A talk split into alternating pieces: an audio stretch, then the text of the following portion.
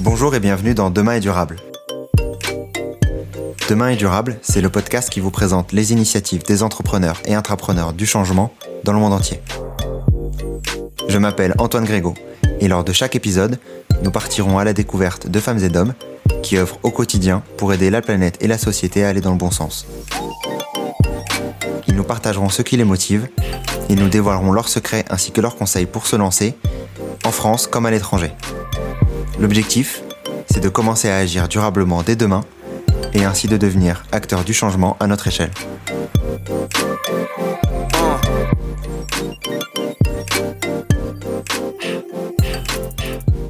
Dans ce nouvel épisode, j'ai échangé avec Thibaut Lugagne Delpont, cofondateur de la Compagnie du Miel, une entreprise qui commercialise des miels qui limite la déforestation à Madagascar en apportant une source de revenus supplémentaire grâce à l'apiculture et la commercialisation de ces miels d'exception.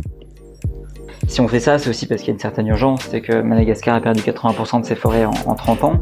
Dans beaucoup de pays d'Afrique et en Amazonie, c'est un peu les, le, le, même problème, que ce soit une agriculture plutôt euh, commerciale, donc euh, planter du, du, soja par exemple en Amazonie. C'est pour ça qu'ils déforestent majoritairement, en grande partie, euh, ou agriculture de subsistance, donc pour pratiquer l'agriculture sur brûlis ou le charbonnage pour, pour se nourrir.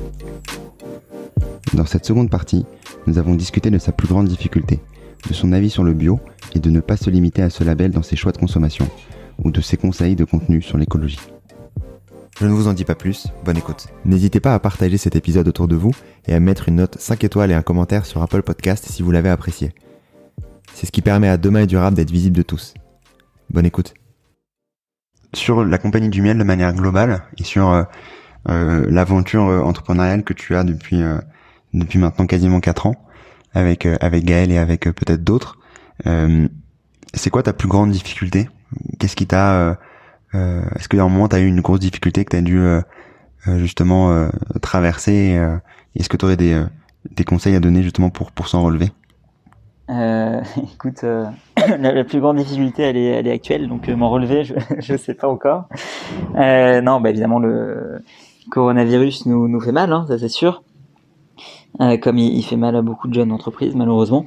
Après, bon, on a eu, on a tout le temps des galères. Enfin, de toute façon, entreprendre, c'est une série de galères.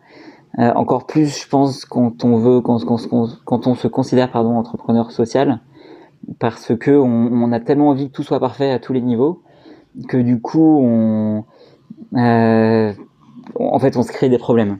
Tu vois, je sais pas si tu vois un peu ce que je veux dire, mais on en fait, on se crée des problèmes là où ce serait beaucoup plus simple de les outrepasser. Euh, euh, soit en participant à la corruption à Madagascar, parce qu'il y a quand même beaucoup beaucoup de d'entreprises qui le font, et de temps en temps c'est un mal nécessaire, hein, il faut pas non plus se leurrer, je crois qu'il faut, euh, on peut pas être parfait partout, mais il, nous on essaye en tout cas, et c'est vrai que ça ralentit beaucoup de choses, euh, mais après c'est être droit dans ses bottes, donc c'est un choix à faire, mais je pense que c'est pour ça que l'entrepreneuriat social est dur.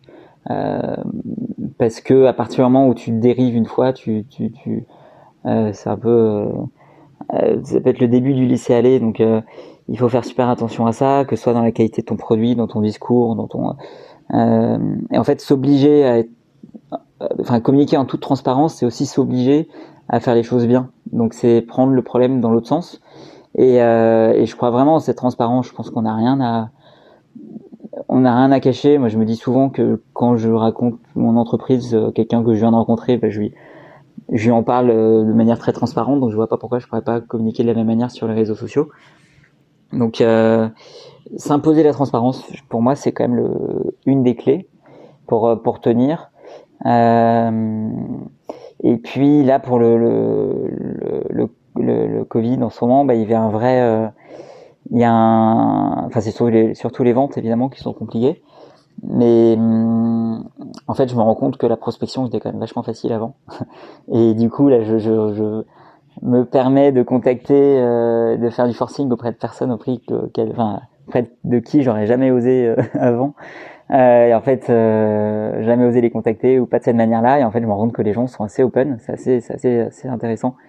Donc, il faut, euh, c'est un bon moment de se renforcer, je pense, euh, cette période. Et si on arrive à, c'est ceux qui vont tenir, qui vont, qui vont avoir non seulement le marché pour eux, mais qui vont aussi en tenir tous les bénéfices.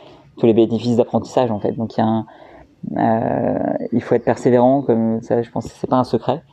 Mais, mais non, oui, donc pour répondre à ta question, enfin, les plus grosses difficultés, c'est d'être, de, tenir et d'être droit en permanence dans ses bottes. Quoi. Ok. Et, et par rapport à se lancer à Madagascar, est-ce que tu vois une différence par rapport à euh, est-ce que ça pourrait être le cas en, en France? Est-ce que est-ce que t'as été comment est-ce que t'es est-ce que comment est-ce que vous avez été accueillis avec euh, avec Gaël euh, sur les débuts? Euh, Écoute, plutôt plutôt bien. Après, on connaissait quand même bien Madagascar. On a un autre associé Olivier qui est là depuis une quinzaine d'années.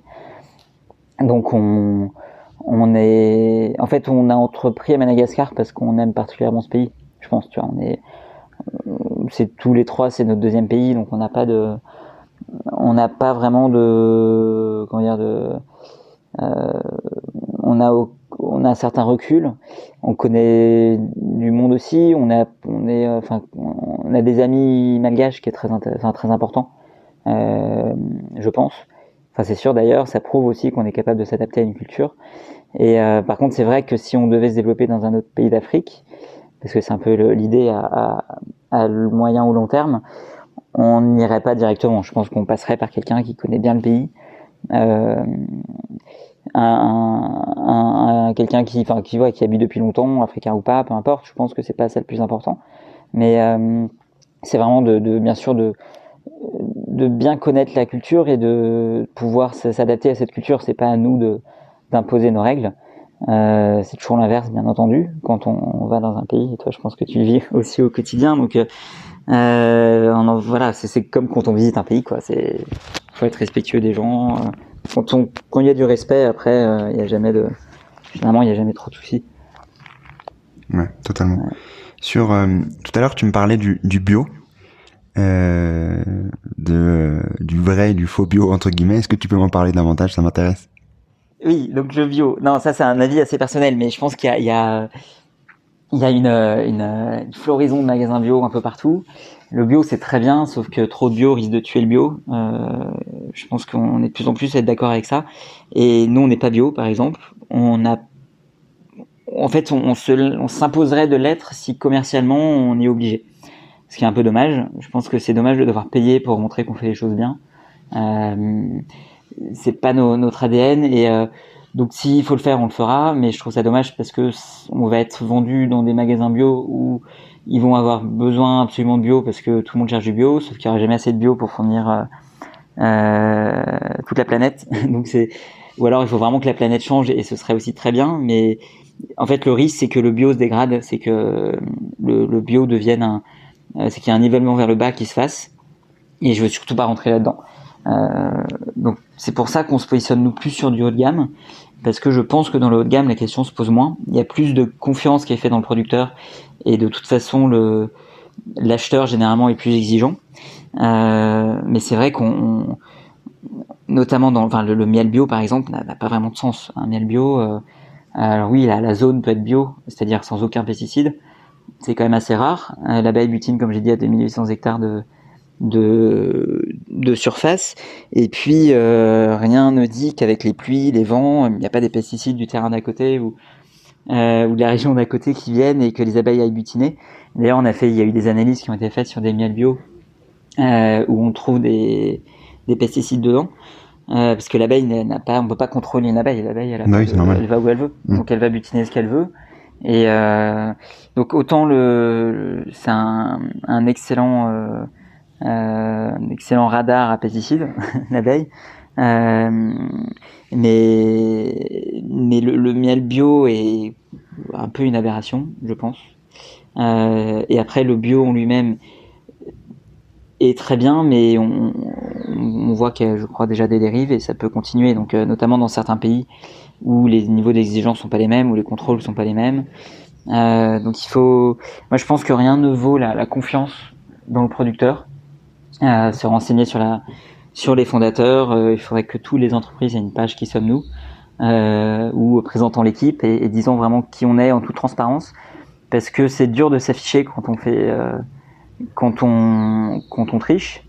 donc je c'est plus important, c'est cette authenticité, cette transparence en fait, plus que le bio. Et je trouve ça dommage qu'en France, il y a que des magasins bio. En France, l'offre de distribution en fait est assez euh, Enfin, je parle de la France, je sais pas si le podcast est diffusé ailleurs. Si, si, si, euh, le, en France, tu vas faire tes courses, t'as euh, as la GMS, t'as la grande distribution, euh, euh, Carrefour, Leclerc, etc. Euh, t'as à la limite Monoprix, un, un entre deux, et puis t'as les magasins bio. Mais si t'as si pas le label bio, tu rentreras jamais dans un magasin bio. Euh, il y a plein d'autres pays où les magasins bio n'ont pas que du bio. Euh, ça me fait un peu penser aux, tu vois, aux méthodes françaises et anglo-saxonnes où euh, en France, si t'as pas le bon diplôme, bah, t'es pas accepté dans les, dans les bonnes boîtes. Euh, en Angleterre, ils, tu passes un entretien, ils, te, ils après ils mettent du temps à connaître et tu peux très bien avoir un, un diplôme d'histoire et devenir euh, faire de, du marketing. Enfin, je veux dire ça. Et, et, on, et en fait, c'est toute une approche. C'est comme le temps d'achat. En France, tu veux une réponse, faut six mois. Euh, dans les pays anglo-saxons, tu as ta réponse en 15 jours. Au moins c'est oui ou c'est non, mais au moins tu as ta réponse. Donc euh, il y a beaucoup de progrès, je trouve, à faire. Et donc je, pour revenir au bio, je trouve que c'est un peu euh, un peu risqué, tu vois. Après c'est un avis très personnel. Ouais. ouais peut-être aller ajouter une une facette plus sociale aussi à cette partie-là, parce qu'en effet le bio ça restreint un peu le la quantité de, de produits que tu peux mettre dedans et il n'y a pas que le bio en fait qui est qui est bon pour euh, pour la planète parce qu'on a aussi euh, bon pour l'homme et bon pour le pour avec du social de manière globale donc euh, oui. Plein de... Bio ne veut pas dire bon pour l'environnement, pas forcément. Mm. Et puis, t'as beau être bio, mais après, il faut voir aussi le comment c'est acheminé. Est-ce que ça vient par, est-ce que ça vient par euh, par avion, par bateau euh, Qui qui sont les investisseurs qu'il y a derrière Comment c'est Enfin, il y a, y a la chaîne, c'est pas juste le produit, il tout, c'est tout un ensemble à considérer. Et, euh, si on veut faire de l'économie verte, pardon, euh, et clean et durable, je pense qu'il faut, il y, a, beaucoup beaucoup de questions à se poser. C'est très complexe. Euh, et c'est là où faut faire gaffe parce que les marques mettent ce qu'elles veulent sur leurs produits. Et idéalement, il faudrait pas de, en fait, il faudrait pas de packaging, pas de marketing, juste des indicateurs assez précis c'est comme s'il y avait Yuka sur tous les produits, euh, et que c'était imprimé dessus, et plus d'autres critères qui sont pas mesurables ou pas, euh, pas de manière euh, publique comme le fait Yuka. Et, voilà, il faudrait, faudrait pas de, pas de, pas de photos, rien, parce que tout ça induit en erreur. Le, packaging, packaging a une puissance incroyable. Je sais pas ce que, ce que penses, mais ouais. Si, si, je suis totalement d'accord avec toi. Et on fait du, du marketing avant et toi de ton côté également. C'est vrai que le, le packaging et la force du marketing est, est impressionnante et euh, il faut arriver à, en tant que consommateur, c'est très compliqué d'aller voir euh, le vrai du faux et, euh, et, de comprendre ce qui est vraiment bon pour soi si on n'a pas des aides d'outils tiers comme comme Yuka ou, ou d'autres qui qui peuvent aider. Donc en effet, c'est c'est des sujets qui sont qui sont bien complexes en Afrique, il y a des produits extraordinaires, mais qui sont qui sont pas packagés euh, selon nos attentes nous euh, en Europe là où il y a, enfin en Europe ou ailleurs là où il y a les débouchés. Euh, donc c'est c'est c'est trop dommage. Donc c'est un c'est vrai que c'est un enfin bon bref je c'est un, dans un monde idéal ça n'arrivera pas mais euh, ça devrait être comme ça quoi.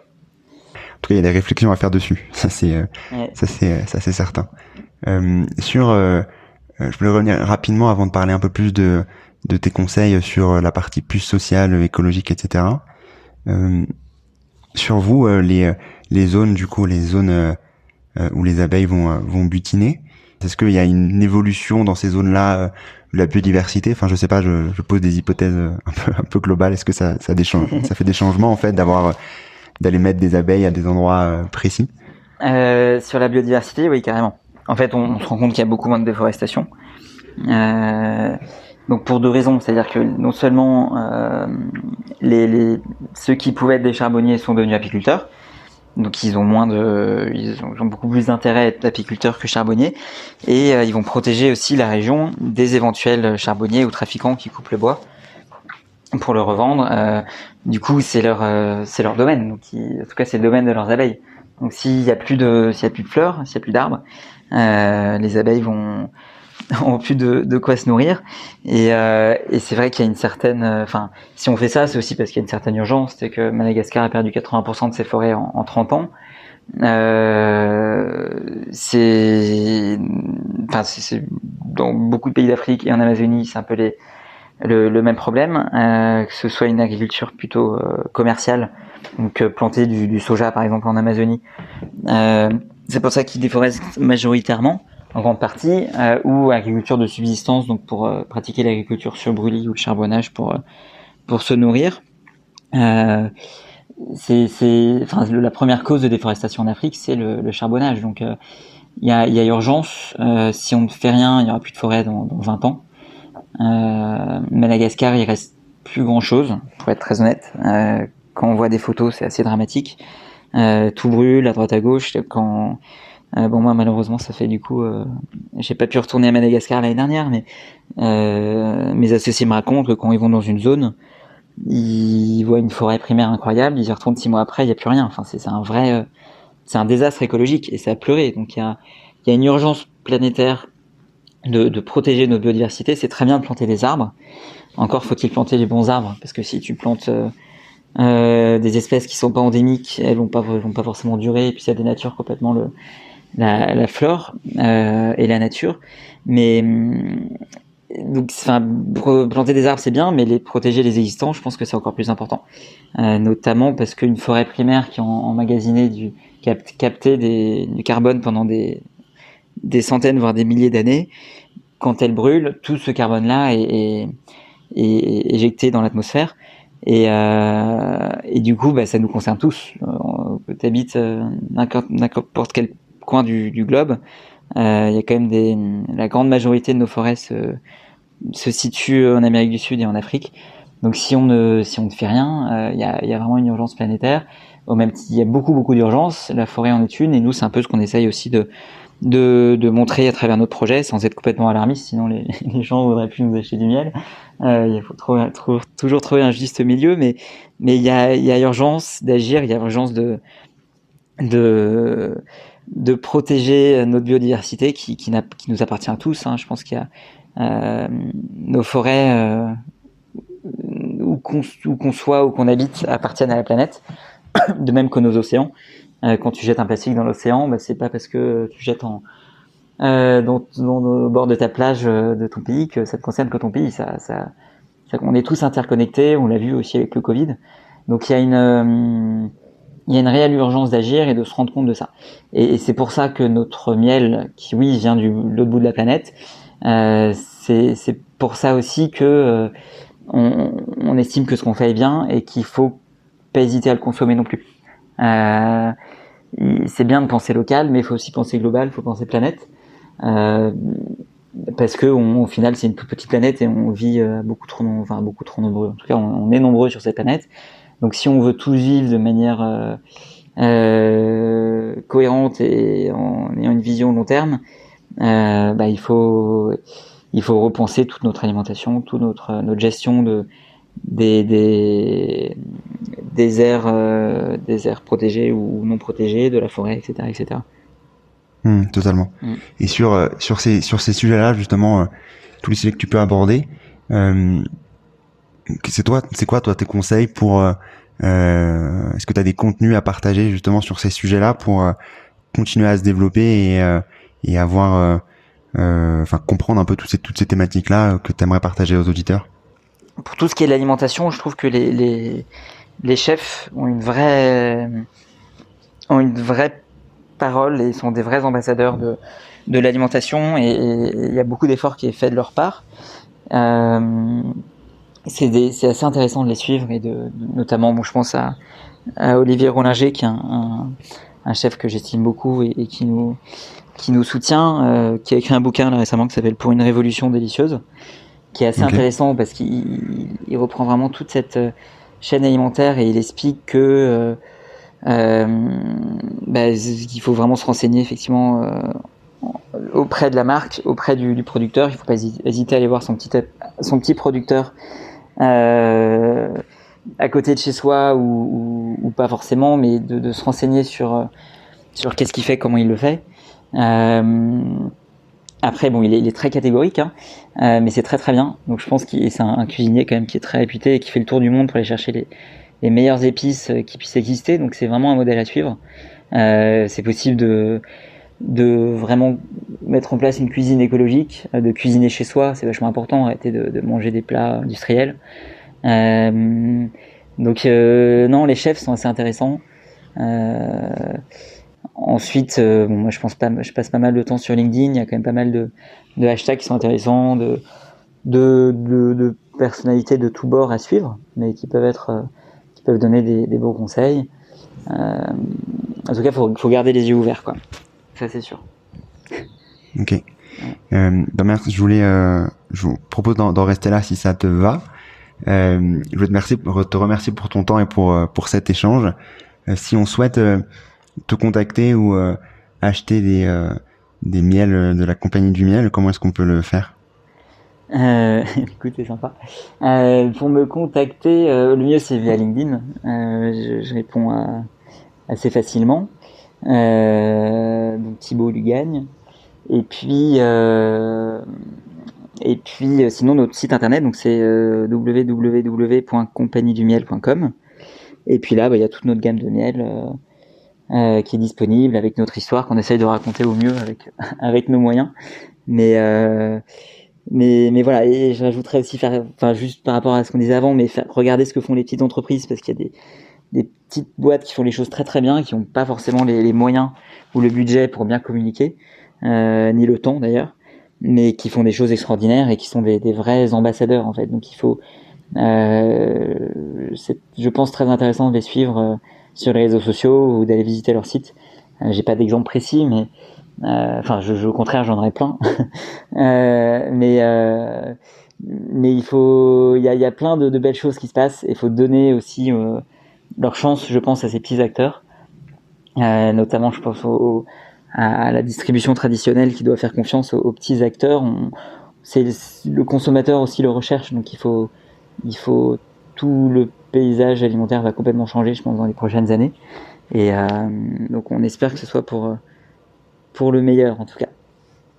Ouais, totalement. Est-ce que tu as des euh, peut-être qu'il y a un site où qui répertorie un peu les ces différents petits acteurs ou pas du tout? Euh, franchement, non. Faut passer un peu de temps sur Ouais. Ulule. Bon, il y a, il y a de tout et de rien, hein, en toute honnêteté, mais il y a, il y a des projets intéressants. Euh, Ulule, euh, enfin toutes les plateformes de crowdfunding, parce que souvent les, les, les boîtes passent par ça. Euh, mais non, il faut, il faut, je pense qu'il faut, ouais, les réseaux sociaux, Instagram est quand même sympa. Après, il faut, il faut regarder celles qui sont le plus transparentes, si, je pense. Ça nous, ça donne, ça fait pas mal de tri, puisqu'il y en a pas mal qui, qui en fait font juste du marketing, qui achètent en vrac et qui, euh, qui conditionnent et qui revendent, ne sont pas forcément productrices. Euh, Il n'y a pas de, traçabilité, donc ça, il vaut mieux s'en méfier. Euh, mais dès qu'on parle production, je pense que là, c'est intéressant de, de regarder ce que, ce que font ces, ces petites entreprises. ouais. Ok, très bien. Bah, on écoute. euh, euh, je partagerai les, les différents liens dont tu as pu t'as pu discuter juste avant. Merci beaucoup pour ton temps, Thibaut. Et euh, n'hésitez pas à retrouver à retrouver Thibaut du coup sur LinkedIn ou sur leur sur leur site web. Merci Thibaut. Merci Antoine, salut. Merci d'avoir écouté cet épisode. Si vous l'avez aimé, n'hésitez pas à laisser un avis 5 étoiles sur Apple Podcast et à vous abonner à ma newsletter. Le lien est dans la description. À très vite.